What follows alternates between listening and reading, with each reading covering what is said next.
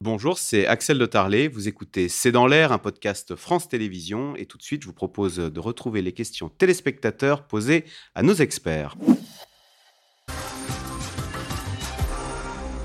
Alors, question de Gérard en Haute-Savoie. Bolsonaro est-il responsable de ce putsch raté? Et dans ce cas, que risque-t-il sur le plan judiciaire? Christophe Ventura, il était euh, en Floride, euh, pour le coup. euh, Oui, alors voilà, Est-ce qu'on peut le dédouaner? Bah, tout à l'heure, on faisait un peu, entre guillemets, le jeu des différences et des ressemblances entre Washington et Brasilia. Une des différences, c'est que c'est Trump qui appelle les marcheurs à marcher. Euh, Exactement. et dans le cas du Brésil, non. C'est des militants qui sont là depuis 3-4 mois et qu'on voit sporadiquement faire des choses, on en a parlé. Il les a même condamnés. euh, Il les a. Alors, non, mais le problème qu'ils ont, c'est que finalement, Bolsonaro les a laissés sur leur faim, tous ces gens-là.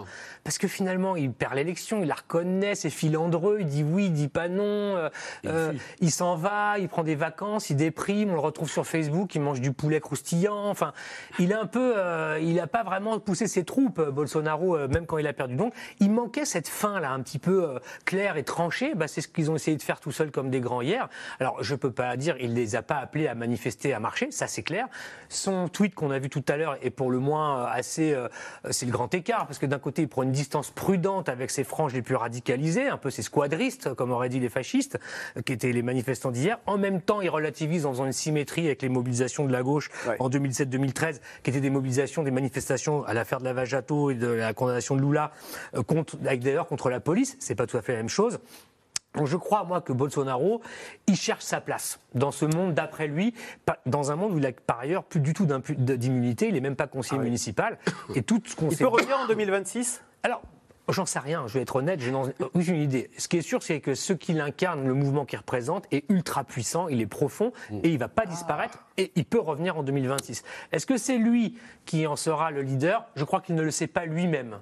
Alors Gérard, comme aux États-Unis, avec les pros et les anti-Trump, les bolsonaristes et les partisans de Lula sont-ils irréconciliables? Je ne sais pas qui veut répondre à cette question. euh. Euh, a priori, euh, enfin, ce qui est fascinant dans cette histoire, c'est qu'on a l'impression de, commenter depuis le début deux Brésil qui sont très opposés. C'est vrai que politiquement et leurs traditions politiques sont très opposées. Enfin, des démocraties à 48-52, on, on en connaît. c'est le principe même de la démocratie. C'est le moment où, effectivement, parce qu'on a gagné de peu, il faut quand les- ceux qui ceux qui ont perdu doivent admettre la victoire. C'est ce moment délicat-là qui est. C'est ça la Brésil. différence. C'est ça la vraie différence. C'est que euh, effectivement, il y a beaucoup d'élections qui sont perdues de peu, mais en France, jusqu'ici, il y a quand même des élections qui sont jouées à peu, et le vaincu a reconnu sa défaite et a félicité le vainqueur.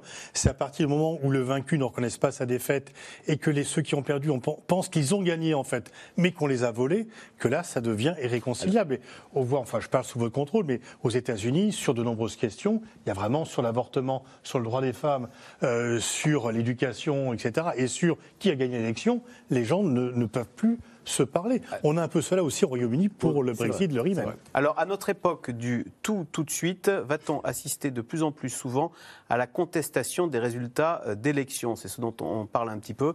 Euh, Nicole Bacharan? Ben, ça dépend d'abord de l'éducation, et j'ai envie de dire, parce que vous parliez très justement tout à l'heure de, de ce monde de faits alternatifs, euh, de complots, où il n'y a pas de vérité, il n'y a pas de faits.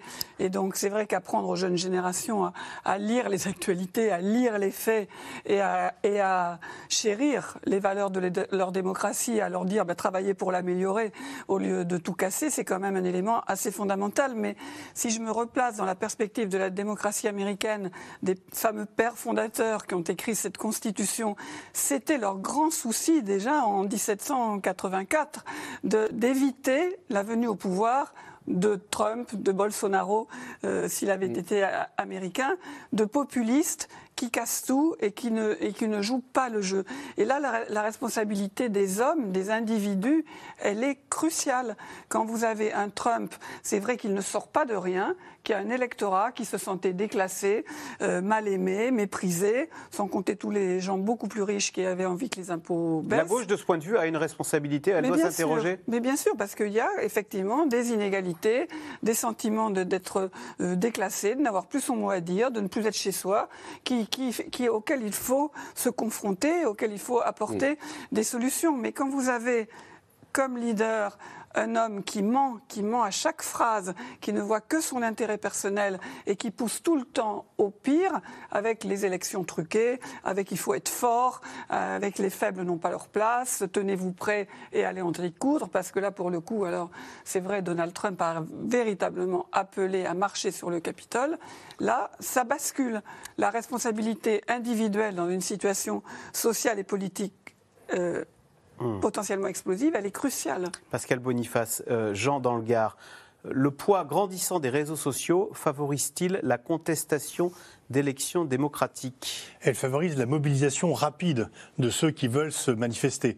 Parce que ben, on saisit, alors ça peut être négatif comme au Brésil et aux États-Unis pour Trump, ça peut être positif comme en Iran ou en Algérie, le Irak, qui a été le fruit de ces réseaux sociaux. Les réseaux sociaux ne changent pas le rapport de force, ils permettent une mobilisation plus rapide, plus virale, puisque, etc. Elle ne permet pas par contre de faire émerger un leader. Les leaders existaient déjà au Brésil et aux États-Unis avant d'utiliser les réseaux sociaux.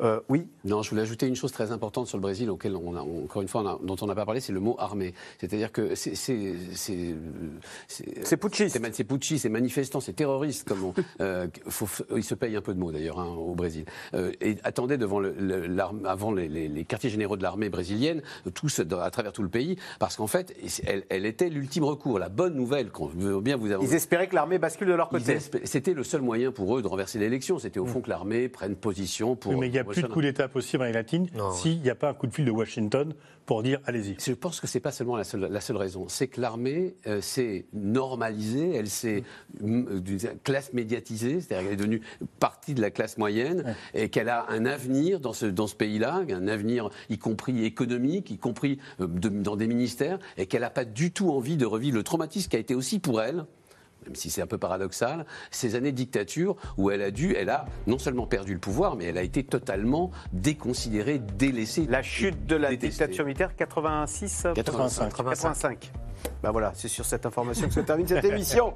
Merci beaucoup euh, de l'avoir suivi. Vous restez sur France 5. On se retrouve euh, demain pour un nouveau C'est dans l'air. C'est dans l'air qui, je le rappelle, puisque j'ai un peu de temps, euh, est disponible gratuitement en podcast audio sur toutes les bonnes plateformes. Donc n'hésitez pas à réécouter les émissions que vous auriez manquées. Bonne soirée sur France 5. À suivre, c'est à vous avec Anne-Elisabeth Lemoine.